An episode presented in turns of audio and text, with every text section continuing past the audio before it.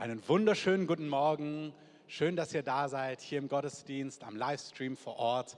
Was für ein Privileg. Wenn ihr vielleicht etwas später reingekommen seid, dann lohnt es sich, das Video heute auf YouTube nochmal von Anfang anzuschauen. Wir haben eine wunderschöne Textlesung gehabt über Karfreitag, die Osternacht hin zum Ostermorgen, Sonntagmorgen. Und wenn ihr so ein bisschen vielleicht groß geworden seid in christlichen Kreisen, dann kennt ihr bestimmt ähm, den österlichen Gruß und den darf man ja auch in Pandemiezeiten auch mit Maske sagen, weil es ist ja kein Gesang, nämlich der Herr ist auferstanden.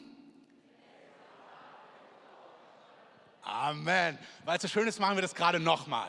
Der Herr ist auferstanden. Amen. Und weil es so schön ist, machen wir es noch ein drittes Mal. Der Herr ist auferstanden. Wuhu. Amen. Amen.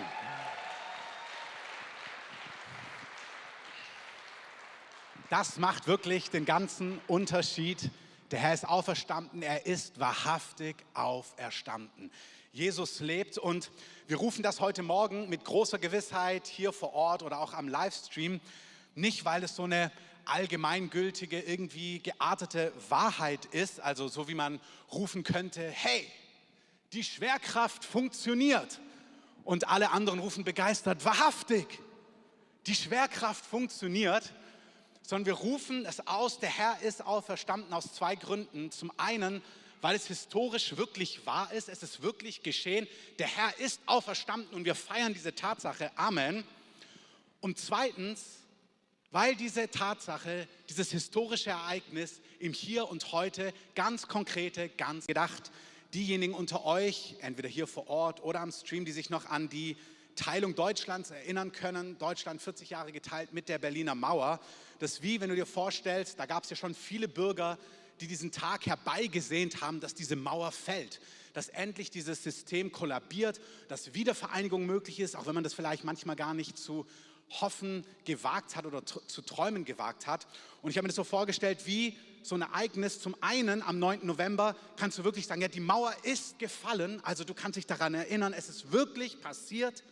Es gab diesen Tag, den 9. November 1989. Die Mauer ist gefallen. Amen. Es ist historisch. Das andere ist, wow, die Mauer ist gefallen. Kannst heute an die Bernauer Straße fahren, kannst irgendwie an Checkpoint Charlie gehen, an irgendeinen anderen Checkpoint und sehen, das ist nicht nur historisch eines Tages wahr gewesen, es ist die Wahrheit heute. Es gibt keine Mauer mehr. Unsere Stadt ist wieder vereinigt. Deutschland ist wieder vereinigt. Das ist auch großartig. Und wir feiern heute noch etwas viel Großartigeres, die Auferstehung von Jesus Christus. Amen. Wenn wir uns solche Ereignisse anschauen, okay, Auferstehung Jesu, stimmt es überhaupt? Hat sich das so verhalten? Ähnlich wie beim Fall der Berliner Mauer gibt es immer zwei Möglichkeiten, um zu schauen, ob ein Ereignis wahr ist, ob es sich wirklich so verhält. Das eine ist, du kannst quasi zurückschauen in die Zeit. Bei der Berliner, beim Fall der Berliner Mauer ist es recht einfach. Du kannst dir alte YouTube-Videos anschauen, die gibt es tatsächlich von der Bornholmer Straße. Du kannst dir die Pressekonferenz von Schabowski anschauen, wie er auf seinen Zettel guckt. Und dann sagen sie, ja, wann kann man ohne Reisebeschränkungen irgendwie in den anderen Teil der Stadt? Und er sagt, also ich denke ab sofort, also ein glorreiches Video, wenn du siehst, wie ihm das einfach entgleitet ist und plötzlich sind die Leute zur Mauer gefahren und das Ganze war Geschichte. Also du kannst dir alte Berichte oder Zeitzeugen anschauen, das ist die eine Möglichkeit. Oder wie ich es schon angedeutet habe, du schaust im Hier und Jetzt, okay, wie verhält es sich? Ist die Mauer weg? Gibt es noch irgendwas, was übrig ist davon? Stand da wirklich eine Mauer? Und dann wirst du sehen, Tatsache, es sind nicht nur alte Berichte, alte Zeitungsartikel, alte YouTube-Videos, sondern du siehst im Hier und Jetzt, nein, es gibt wirklich keine Mauer mehr, sie ist gefallen, die Stadt, das Land ist wieder vereinigt. Wenn wir uns das auf Jesus und auf seine Auferstehung beziehen, dann gibt es leider keine alten YouTube-Videos. Und wenn du eins gesehen hast, ist es eine Fälschung, muss ich dir leider sagen. Es gab damals noch kein YouTube, ja, es gab auch kein Instagram, keine irgendwelche Hashtags, Twitter, was auch immer, soziale Medien. Es gab auch nicht Zeitung, also wir können nicht einfach uns so ein altes Video anklicken, aber was wir können, ist, es gibt ganz viele Augenzeugenberichte und die wurden auch aufgeschrieben. Ich werde das jetzt nicht in aller Breite ausführen. Diejenigen, die ihr hier seid, vielleicht auch das erste Mal oder auch am Livestream zuschaut, wenn ihr merkt, ihr habt mehr Fragen dazu, wie historisch dieses ganze Ereignis eigentlich ist, mal von dieser Warte kann man es betrachten. Ich habe eine Predigt gepredigt vor, vor knapp zwei Jahren im Mai 1919, die heißt Jesus, krasser Anspruch. Kannst du einfach googeln, wir werden die auch verlinken unter der Predigt, da kannst du das nochmal detaillierter an, anschauen, für jetzt nur einige Gedanken.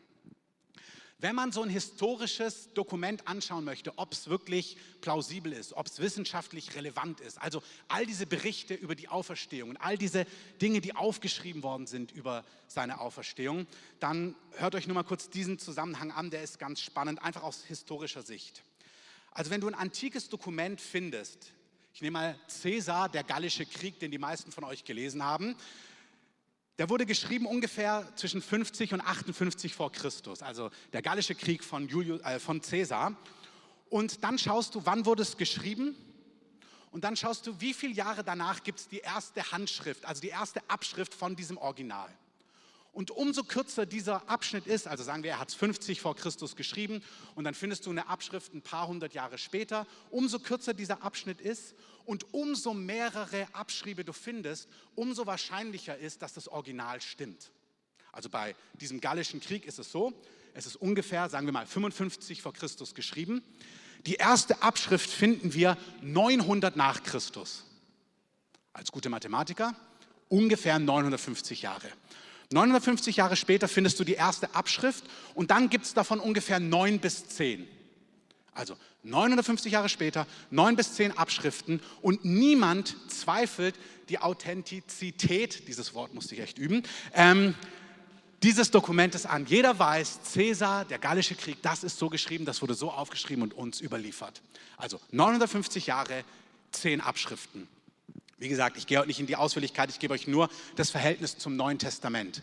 Die Berichte von der Auferstehung Jesu, vom Leben Jesu, von seinen Werken, von seinen Taten, von dem, was er gesagt hat, was seine Rede und was seine Botschaft war. Bei Jesus, die ersten Handschriften waren so 40 bis 100 nach Christus, da haben sie schon angefangen, die Dinge aufzuschreiben, die Apostel und Apostelschüler. Die ersten Abschriften finden wir schon 130 nach Christus bis 350 nach Christus. Also in so einem Zeitrahmen von 100, maximal 300 Jahren gibt es schon die ersten Abschriften. 100 bis 300 Jahren im Vergleich zu 950 Jahren. Beim Gallischen Krieg gab es neun bis zehn Abschriften. Vom Neuen Testament gibt es 5000 griechische, 10.000 lateinische und 9000 andere Abschriften. Also es hat sich überall hin verbreitet, diese Botschaft. Es ist weiter und weiter gegangen. Das ist wirklich, du musst es dir vorstellen, die konnten einfach nicht twittern. Aber das ist, was sie gemacht haben. Die waren so überwältigt, abgeschrieben, abgeschrieben, gepostet, geliked, geliked, Thumbs up, Thumbs up, Thumbs up, bestimmt auch manche runter. Aber die Botschaft ist rausgegangen. Jeder hat es weiter verbreitet, weil es ein so ähm, fantastisches und glorreiches Ereignis war, aber auch so ein fantastisches und glorreiches Leben. Amen. Amen. Das heißt, wir können mit großer Gewissheit davon ausgehen, dass das Leben, das Werk, die Taten, die Worte Jesu, sein Tod und seine Auferstehung, dass es etwas Historisches ist.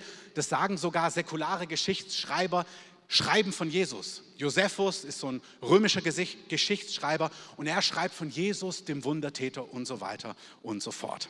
Das heißt, die eine Stoßrichtung ist, wir gucken, gibt es YouTube-Videos oder Schriften von der damaligen Zeit.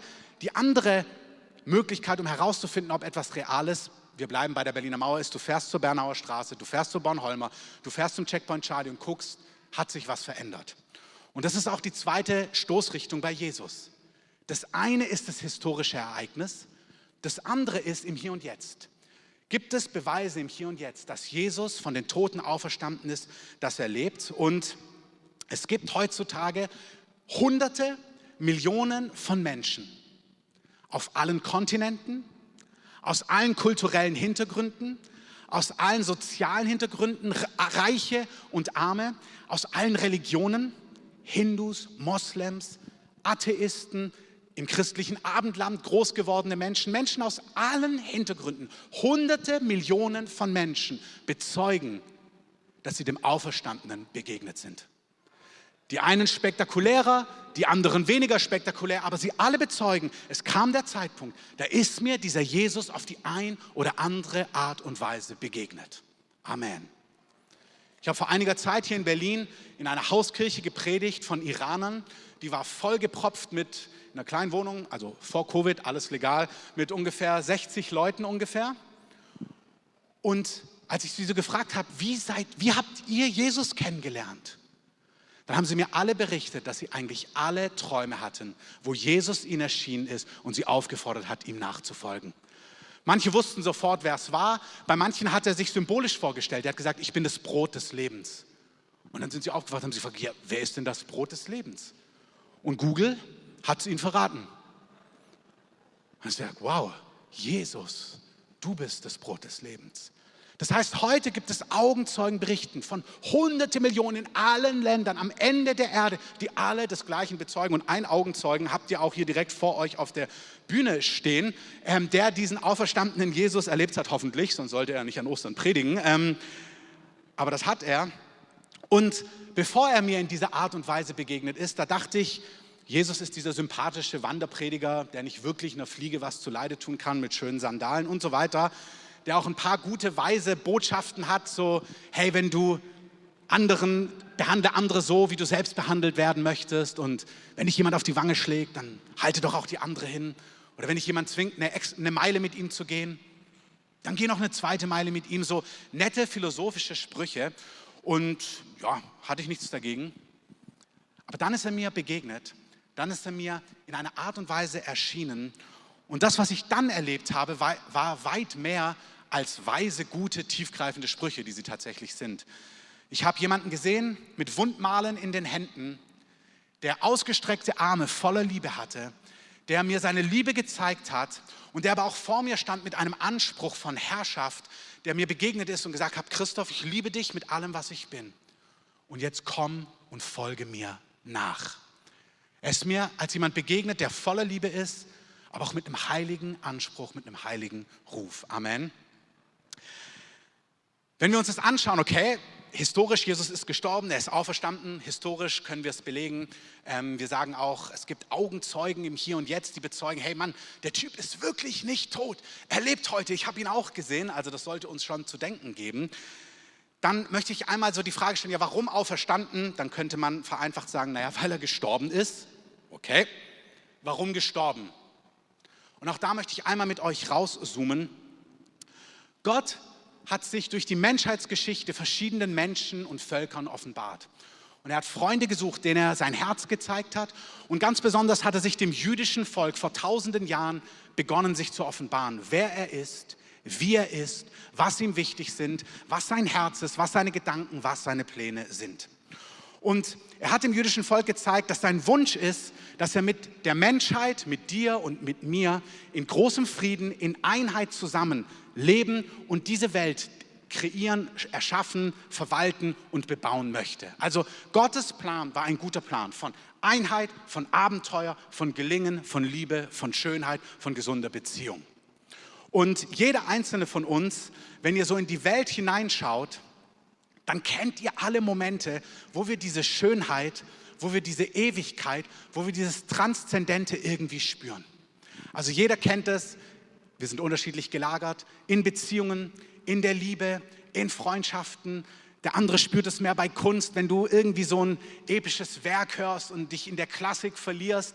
Beim nächsten sind es die Sonnenuntergänge oder die Sonnenaufgänge, je nach Typ, wann du wach bist. Ähm, aber man spürt in der Landschaft, in der Natur, auf all diesen Dingen, man spürt etwas von dieser Ewigkeit. Man spürt irgendwie etwas von diesem Mann, so sollte es sein. Das ist ewig. Wir spüren das im Lachen eines Kindes und so weiter und so fort. Wir spüren das bei schönen Filmen. Ich meine, es gibt Filme und dann kommt noch die passende Musik dazu. Da geht mir zumindest das Herz über und ich merke, ja, ja, ja, ja, ja. So ist es richtig. Jeder spürt diese Ewigkeit. Und das war der Plan Gottes mit den Menschen, das hat er ihnen gezeigt. Und dann hat Schuld und Sünde diesen Plan sabotiert. Und auch das ist etwas, was wir alle wissen, egal ob du die Begriffe so kennst, so nennst oder nicht. Jeder von uns kann sehen, dass diese Welt krank ist. Jeder spürt diese Schönheit, dieses Herrliche und jeder spürt, irgendwie ist diese Welt auch krank. Die Welt ist voll von Hass, von Neid, von Zerstörung, von Gier, von Selbstsucht, von Wut, von Lüge, von Täuschung, von Krieg, von Mord und, und, und, und, und. Jeder weiß genau, was ich meine. Wir spüren alle beides. Es gibt dieses Wunderbare und es gibt dieses kranke, falsche, böse. Und in dieses Dilemma kommt Gott und verspricht seinem Volk, damals den Juden, dass er alles zum Guten wenden wird. Ihr müsst euch das vorstellen, in dieses Dilemma, was ja auch wir heute erleben. Wir spüren, Mann, Sachen sind gut, aber so viel Probleme. Und ich rede jetzt nicht von Covid und von Maskenpflicht und so weiter und so fort. Sondern die Welt ist krank an so vielen Problemen. Und in diese Situation kommt Gott und sagt seinem Volk, ich verspreche euch, ich werde alles gut machen. Ich werde selber als König kommen und diese Erde, diesen Planeten zu einem vollkommenen, gerechten Ort machen, wo nur Gutes ist, wo alles Böse weggetan sein wird und alles, wonach euer Herz sich sehnt und lechzt, das wird zustande kommen. Amen. Wir schauen uns kurz ein paar von diesen Prophetien an. Warum? Auch für diejenigen, denen dieses Thema neu ist. Weil all die Prophetien, all die Weissagungen, die Gott gegeben hat in seinem Wort, Viele von denen sind schon längst in Erfüllung gegangen. Viele von den Worten Gottes, die er in seinem Wort verheißen hat, die sind schon längst in Erfüllung gegangen. Zum Beispiel hat er zu seinem Volk Israel, dem jüdischen Volk damals gesagt, es werden Tage kommen, da werdet ihr in die ganze Welt verteilt werden. Ihr werdet kein Land mehr haben. Ihr werdet an den Enden der Erde sein.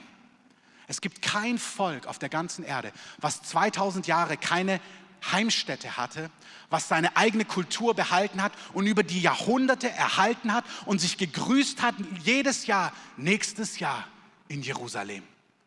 Kein Volk dieser Erde, keiner von uns sagt heute noch, ich bin Germane, ich bin Germane, ich bin Alemanne, ich bin Barbar oder sonst irgendwas.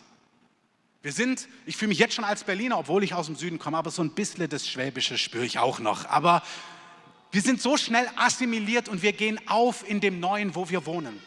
Die Juden haben 2000 Jahre, nachdem sie vertrieben worden sind, diese Sache in ihrem Herzen erhalten. Und Gott hat das Unmögliche wahrgemacht, was er verheißen hat. Er hat sie, wie er es vielfach durch die Propheten gesagt hat, von allen Ecken der Erde gesammelt und sie in ihr Land zurückgebracht. Das geschieht seit ungefähr 80, 70, 80 Jahren. Er sammelt sie in sein seit 48, er sammelt sie in ihrer Heimstätte. Da gibt es wieder den Staat Israel. Ist nur ein Bild, ist keine politische Aussage, ist eine prophetische Aussage. Gott hat seinen Retter, Gott hat seinen König, Gott hat so vieles prophezeit. Vieles davon ist schon längst in Erfüllung gegangen. Das, was aussteht, wird in Erfüllung gehen. Amen. Da können wir mal ein lautes Amen sagen. Amen. Ich lese euch einige Bibelstellen vor. Dem Propheten Daniel zeigt er in Daniel 7, Vers 13, ich schaute in Visionen der Nacht und siehe, mit den Wolken des Himmels kam einer wie der Sohn eines Menschen. Er kam zu dem Alten an Tagen und man brachte ihn vor ihn. Der Sohn des Menschen ist Jesus, der Alte an Tagen ist Vater Gott, der Schöpfergott. Und ihm, Jesus, dem Menschensohn, wurde Herrschaft und Ehre und Königtum gegeben. Und alle Völker, alle Nationen und alle Sprachen dienten ihm. Seine Herrschaft ist eine ewige Herrschaft, die nicht vergeht. Und sein Königtum so, dass es nicht zerstört wird. Gott sagt, es kommt der Tag, da werde ich einen Menschensohn, meinen Sohn, auf die Erde senden. Und er wird ein Königtum aufrichten. Alle Völker, alle Nationen, alle Sprachen werden ihm dienen. Sein Königreich wird nicht zerstört werden. Und dieser Jesus ist kein Tyrann, ist kein Despot, wie wir es aus der Menschheitsgeschichte kennen. Es ist der vollkommenste, reinste, liebevollste, heiligste, wunderbarste König, den man sich vorstellen kann. Amen. Also das das ist eine gute Botschaft. Das ist nicht irgendwie hier der Herrscher von Nordkorea übernimmt den Planeten, so, da würde ich auch sagen, oh weh. Nein, das ist Jesus, die Liebe in Person, der herrschen wird und damit wird alles gut werden. In Jesaja 65 prophezeit der Prophet Jesaja, der auch das erste Kommen Jesu prophezeit hat, folgendes: Siehe, ich schaffe einen neuen Himmel und eine neue Erde. An das Frühere wird man nicht mehr denken. Es wird nicht mehr in den Sinn kommen. In Vers 25 sagt er, Wolf und Lamm werden zusammen weiden, der Löwe wird Stroh fressen wie das Rind und die Schlange Staub wird ihre Nahrung sein. Man wird nichts Böses und nichts Schlechtes tun auf meinem ganzen heiligen Berg, spricht der Herr. Einmal mehr, Gott sagt, ich mache alles neu. Ich mache Himmel und Erde neu. Die Meere, die Berge, die ganze Schöpfung wird erlöst werden. Hey, es gibt Leute hier, ihr, ihr grämt euch, wie, un, wie viel Unrecht auch in der Tier, in der Nahrungsmittelproduktion ist und so weiter. Ihr fühlt euch diesen ganzen Bewegungen, was Umwelt angeht, einfach so hingezogen, weil ihr spürt, Mann, wie gehen wir mit unserem Planeten um? Und da gibt es etwas im Herzen Gottes, wo er sagt, ich werde auch das alles gut machen. Amen. Gott sagt, ich sehe diese Dinge und ich werde als König kommen und ich werde alles gut machen. Jetzt auf der Folie, Micha 4, Vers 3. Diesen Propheten müsst ihr euch auf der Zunge zergehen lassen, was er zu sagen hat. Er, was wieder Jesus ist, wird richten zwischen vielen Völkern und er wird Recht sprechen für mächtige Nationen bis in die Ferne. Dann werden sie ihre Schwerter zu Pflugscharen umschmieden und ihre Speere zu Winzern messen zu Winzermessern. Nicht mehr werden sie Nation gegen Nation das Schwert erheben und sie werden das Kriegsführen nicht mehr lernen. Und sie werden sitzen, jeder unter seinem Weinstock und jeder unter seinem Feigenbaum und niemand wird sie aufschrecken, denn der Mund des Herrn, der Herrscharen, hat geredet. Amen. Gott sagt, Völker werden ihre Waffen ja, ihre Schwerter, aber auch ihre Atomwaffen, ihre Raketen und so weiter. Alles wird umgebaut werden und wir werden unsere, unseren Weinbergen sitzen und du kommst und wirst meinen Wein kosten und ich werde deinen Wein kosten und wir haben Feigenbäume und wenn du Feigen nicht magst, darfst du auch Avocado anpflanzen, auch in Deutschland. Amen. Das wird alles funktionieren. Er sagt, es kommt eine völlig neue Welt und Krieg wird nicht mehr zu finden sein. Das wird mein König, mein Herrscher, den ich senden werde. Das wird er tun. Und ich schließe diese Bibelstelle mit Offenbarung 21. Siehe, es kommt der Tag, da wird das Zelt Gottes bei den Menschen sein. Er wird bei ihnen wohnen und sie werden seine Nation sein. Und Gott selbst wird bei ihnen sein. Er wird jede Träne von ihren Augen abwischen und der Tod wird nicht mehr sein. Noch Trauer, noch Geschrei, noch Schmerz wird mehr sein. Denn das Erste ist vergangen. Das ist was er seinem Volk versprochen hat. Und durch sein Volk, die es treu überliefert haben, dürfen alle Menschen auf Erden wissen, was Gott in seinem Herzen vorbereitet hat. Er sagt, ich werde meinen König senden und er wird alles gerecht und recht und gut machen.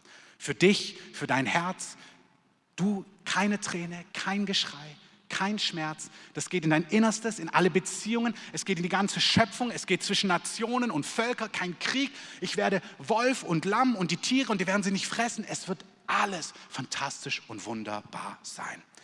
Darauf haben die Juden gewartet. Und dann kommt dieses kleine Baby, was wir an Weihnachten feiern. Und manche haben gesagt, hey, das, dieser kleine Junge, das ist dieser König, der das alles tun wird. Er ist der Messias. Er ist der, der der König der Könige und der Herr der Herren sein wird. Und sie hatten ein ganz konkretes Bild, was das bedeutet. Es ist immer Gott in der Geschichte. Zum damaligen Zeitpunkt die Juden unter der Besatzung der Römer, die dachten sich, wenn dieser kleine Junge groß wird, dann wird er eine Armee versammeln und er wird die Römer besiegen und er wird seine Herrschaft aufrichten und er wird Gerechtigkeit bringen. Darauf haben sie gewartet. Das war das Bild. Er wird Gerechtigkeit bringen und Recht bringen. Und dann haben sie die Zeichen gesehen und die Wunder und er hat auch manches getan, mit dem sie sich mit dem manche von ihnen sehr herausgefordert waren. Aber das war ihre Erwartung. Und was sie nicht wussten, ist, dass Jesus einen ganz anderen Feind hatte. Er kam, um einen ganz anderen Krieg zu führen und er kämpfte an einer völlig anderen Front bei seinem ersten Kommen. Sein Ziel war genau das auf Erden aufzurichten. Aber als größtes Problem zum damaligen Zeitpunkt hat er nicht die Römer ausgemacht oder irgendein anderes Volk oder diesen oder jenen, sondern Gott verstand, Gott wusste, der Kern des Übel ist die Sünde, die Schuld jedes einzelnen Menschen.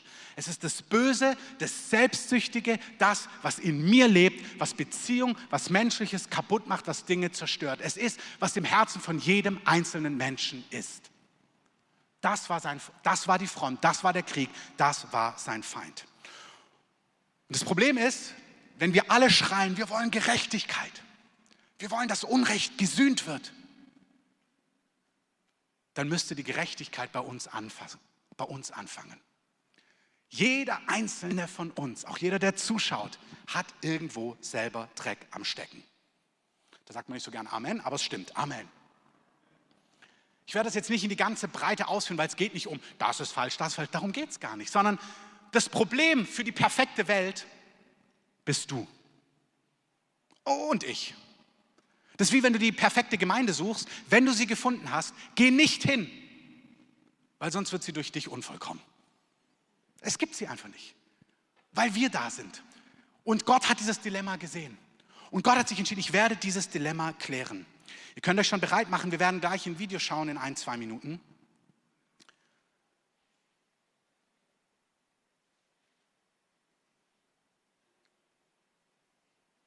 Die Schuld ist vielfältig. Wie gesagt, darum geht es jetzt nicht. Ja, was ist denn Schuld? Ist egal.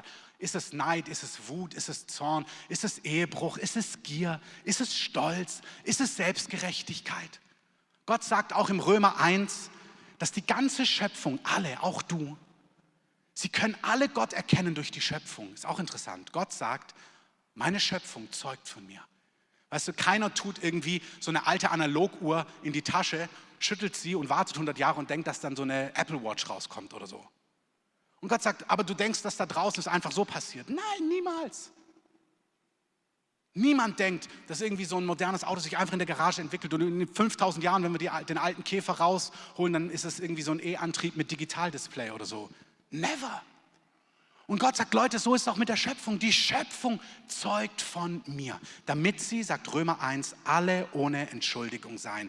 Denn sie haben alle seine ewige Macht und göttliche Majestät gesehen und erfahren. Sie wussten von Gott, aber sie haben sich verweigert, ihm Ehre und Dank zu bringen. Und ihren, in ihren Überlegungen, weil sie sich für besonders klug hielten, sind sie Narren geworden. Also weißt du, jeder hat Schuld. Wenn du kein Mörder bist, nicht dieses, jenes, jeder hat Schuld. Von Stolz zu Selbstgerechtigkeit zu den richtig großen Brechern. Und diejenigen sagen, naja, also ich bin nicht wirklich ganz so sehr das Problem. Da denke ich immer an diesen Falschfahrer auf der A8, vielleicht habt ihr von dem gehört. Falschfahrer auf der A8, hört in den Nachrichten, Vorsicht, Falschfahrer auf der A8. Er guckt nach vorne und denkt sich, einer? Tausend? Ähm, für diejenigen, ja, ja, immer die anderen. Nein, nein, nein, wir alle, du und ich auch. Das, was ich an diesem Tag erlebt habe, Mann, ich bin gar nicht so sehr Teil der Lösung, ich bin Teil des Problems. Und diejenigen, die sich dann denken, ja gut, aber wir können uns ja weiterentwickeln, wir können ja aus unseren Fehlern lernen, wir können uns ja selber verbessern, da denke ich auch an jemanden. Eins meiner Kinder hat mal im kleinen Alter sich selbst Milch eingeschenkt und dann saß in der ganzen Milch mein Kind. Und dann hat das Kind gesagt, ach, jetzt tue ich das am besten noch selber aufwischen. Und du denkst, oh, lass es bitte. Also, lass mich das Dilemma aufräumen. Du kannst dieses Dilemma nicht aufräumen. Wir können dieses Dilemma nicht aufräumen. Gott selbst muss dieses Dilemma aufräumen. Und Gott hat sich entschieden, diesen spirituellen Schrei nach Gerechtigkeit, weil die ganze Schöpfung schreit nach Gerechtigkeit. Wir wollen, dass es gut wird. Wir wollen, dass Böses aufhört. Wir wollen, dass Frieden, Gerechtigkeit, Schönheit, Liebe, heile Beziehung, dass es endlich alles gut wird. Wir spüren das ja schon bei dieser Pandemie. Wir wollen ja schon, oh, die blöden Masken endlich weg und endlich wieder umarmen und feiern und tanzen. Amen. Wie viel mehr stöhnt die Schöpfung nach echter Gerechtigkeit? Die spirituelle, unsichtbare Welt. Unrecht muss gesühnt werden. Unrecht muss bestraft werden. Und Gott sagt, ich räume das Dilemma selber auf. Er lebt ein gerechtes Leben. Matthäus 20, Vers 28. Der Menschensohn ist gekommen. Er ist nicht gekommen, um sich sein Leben als Lösegeld hinzugeben, damit viele Menschen aus der Gewalt des Bösen befreit werden. Gott sagt, das Dilemma ist in deinem Herzen. Du musst mit Gott versöhnt werden. Du brauchst ein neues Herz, jeder einzelne Mensch. Und ich nehme diesen mystischen, spirituellen Schrei nach Gerechtigkeit, dass Unrecht gestraft werden muss. Ich nehme diese Schuld auf mich. Wir kamen ja von der Frage, ja, warum, warum auferstanden? Weil er gestorben ist. Warum ist er gestorben? Um diese Sünde der Welt, dein und meine, auf sich zu nehmen, damit ein Neuanfang für jeden Einzelnen möglich ist. Die Bibel sagt in Philippa 1, in Philippa 2, weil er gehorsam war, hat Gott ihn hoch erhoben.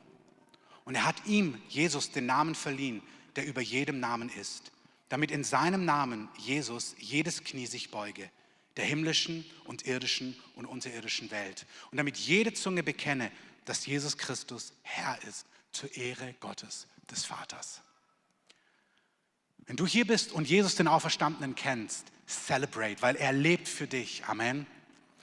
Wenn du hier bist und dich nach Gerechtigkeit sehnst, nach einer guten Welt, nach Veränderung, nach heilen Beziehungen, nach einer Schöpfung, Umwelt, die erlöst wird, Krieg, der aufhört. Hey, die Friedensbewegung ist wunderbar und Gretas Freitag ist auch in Ordnung. Aber es gibt was viel tiefgreifenderes. Und das ist, dass Gott sagt, ich möchte dein Herz verändern. Und wir schauen uns jetzt ein Video an von, eigentlich hätte heute ein Osterchor gesungen, was leider nicht sein darf. Deswegen haben sie in großer Kleinarbeit all das aufgenommen und arrangiert. Ihr könnt ihnen schon mal vorneweg einen Applaus geben.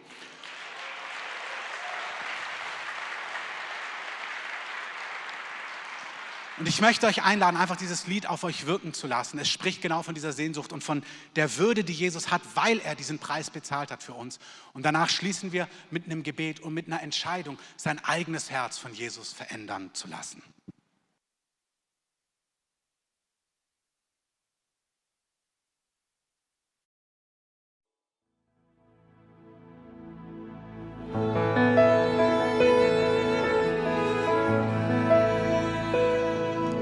Kannst du der Erde seufzen hören.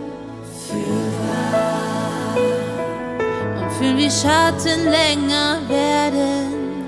Fürwahr. Doch jede Finsternis wird enden und von Licht durchbrochen werden. Fürwahr. Und wir werden alles neu erschaffen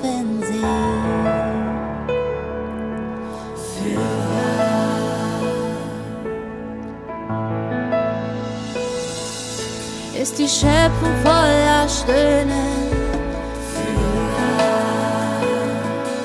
Voller Wartung, voller Sehnen. Wird die Herrlichkeit des Herrn in uns als helles Licht aufgehen. Ist es gut, wenn wir dies stets vor Augen sehen?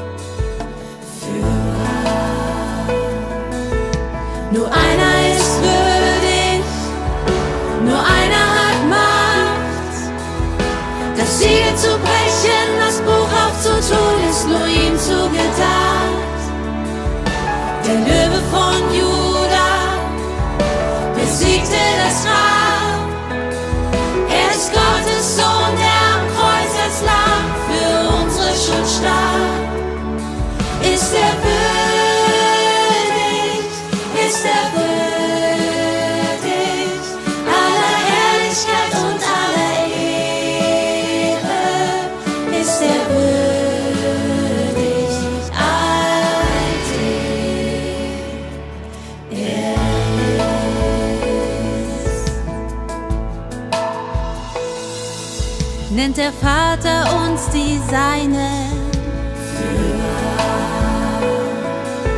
wird sein Geist auf uns verweilen.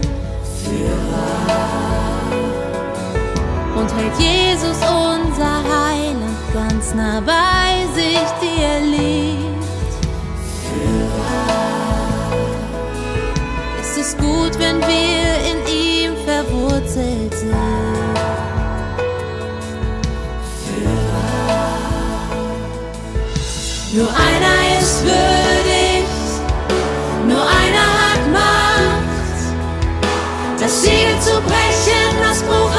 aufzutun, ist nur ihm zugedacht. Der Löwe von Juda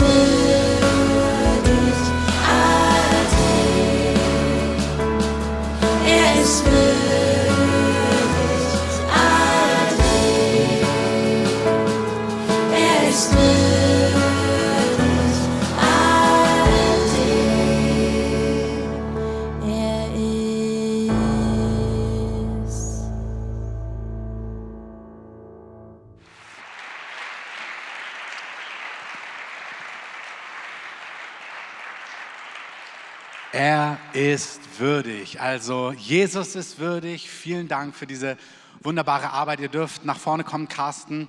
Wir wollen zum Abschluss kommen dieses Gottesdienstes. Das Lamm ist würdig. Warum? Weil er sein Leben gegeben hat.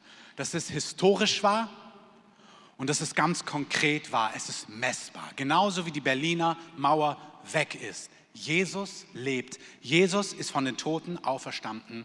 Und die Tatsache, dass er auferstanden ist, drückt auch aus, dass die Strafe bezahlt ist.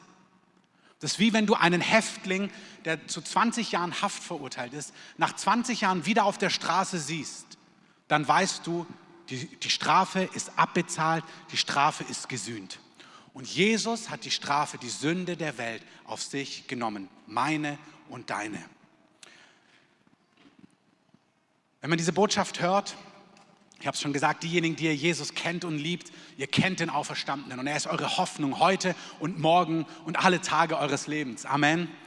Er ist der siegreich Auferstandene. Ihr dürft voller Hoffnung sein in eurem Leben, in euren Umständen. Er lebt, er regiert, er hat alle Macht. Alle Macht ist ihm gegeben. Egal was euch bedrängt, ihr könnt euch an ihn wenden und er ist euer Helfer. Persönlich, emotional, in euren Familien, in euren Finanzen, in eurer Selbstständigkeit, in eurer Krankheit. Er ist da und er hilft. All die anderen, die vielleicht von Jesus gehört haben, die die Geschichte kennen, die Ostergeschichte, vielleicht schon seit 20 Jahren, vielleicht seit 30 Jahren, 40 Jahren Ostergottesdienste besuchen oder sich freuen, dass es einen Feiertag gibt. Vielleicht weißt du heute mehr, was konkret geschehen ist. Und es gibt immer drei Gruppen, wenn das Evangelium verkündet wird. Die einen hören und überhören es. Irgendwie berührt es sie nicht, es trifft sie nicht, sie freuen sich auf den Sonntagsbraten. Dann kann man heute noch nicht viel machen. Dann gibt es eine zweite Gruppe, die hören diese Wahrheit, sie be sind bewegt von dieser Wahrheit, aber es gibt Dinge in ihnen, die ihnen Angst machen. Was heißt das? Was bedeutet das? Was bedeutet das, wenn ich diese Entscheidung treffe? Zu den Lebzeiten Jesu gab es auch Menschen, auch sehr führende Persönlichkeiten, die wussten, dass Jesus die Wahrheit ist. Das lesen wir in Johannes 12, Vers 42. Viele von den Obersten glaubten an ihn, aber sie bekannten ihn nicht, weil sie hatten Angst, dass sie aus der Synagoge ausgeschlossen werden. Sie liebten die Ehre bei den Menschen mehr als die Ehre bei Gott. Manche spüren in so einem Kontext, hier vor Ort oder am Livestream, oder wenn du dir das später anschaust, das ist die Wahrheit. Aber was wird meine Familie sagen? Oder was werden meine Freunde sagen? Oder was bedeutet das ganz konkret? Und ich möchte gerade euch sagen, die ihr herausgefordert seid, lasst euch das Wort Gottes heute treffen. Heute ist der Tag der Rettung, sagt die Bibel. Heute, wenn ihr seine Stimme hört, reagiert. Lasst euch eure Sünden vergeben. Lasst euch ein neues Herz schenken. Werdet heute Teil seiner Familie. Und die dritten, das ist die Kategorie, die spürt das, die weiß, es ist Wahrheit und die sind an einem Punkt angekommen, wo sie sagen, ja, ich will mit Jesus leben. Ich möchte euch einladen, aufzustehen, alle hier vor Ort. Auch zu Hause, wenn ihr könnt, dürft ihr gerne aufstehen für einen Augenblick. Lass uns vielleicht alle mal die Augen zumachen. Und das ist einfach jetzt eine Sache zwischen dir und Gott. Es ist völlig egal, was andere Menschen hören. Das haben wir ja schon gesagt. Was andere Menschen denken, das haben wir ja schon gehört. Wenn du mit Jesus leben willst, wenn du dein Leben Jesus geben möchtest, wenn du ein neues Herz möchtest, wenn du möchtest, dass deine Schuld vergeben wird und du Teil dieser neuen Welt von bist und ewiges Leben haben möchtest und du erlaubst, dass Jesus dein Herr sein darf, dem du nachfolgst, und wenn du glaubst, dass er von den Toten auferstanden ist, dann streck doch einfach mal kurz deine Hand aus und sag, ja, ich möchte dieses mein Leben, vielen Dank, mit Jesus leben. Alle, die das betrifft, einfach mal die Hand ausstrecken, vielen Dank. Jemand, der diese Entscheidung treffen möchte und sagen möchte, ja, ich möchte mein Leben mit Jesus treffen. Auch zu Hause einfach Gott ein Zeichen geben, sagen, ja, ich bin das. Nichts das betrifft, einfach nach oben strecken. Vielen Dank. Völlig egal, was Menschen denken. Und ich möchte einfach, dass wir für einen Augenblick, vielen Dank, gemeinsam beten. Jesus, reden darf man. Jesus, danke, dass du für mich gestorben bist. Und danke, dass du mir ewiges Leben schenken möchtest. Ich glaube an dich. Ich glaube diese Osterbotschaft. Vergib mir meine Schuld. Mach mein Leben neu. Wasch mich rein. Ich will Teil an deiner neuen Welt haben. Ich möchte ewiges Leben. Ich möchte zu dir gehören. Ich glaube, dass du von den Toten auferstanden bist. Ich gebe dir mein Leben. Amen. Vielleicht können wir mal dem Retter und mutigen Menschen einen Applaus geben.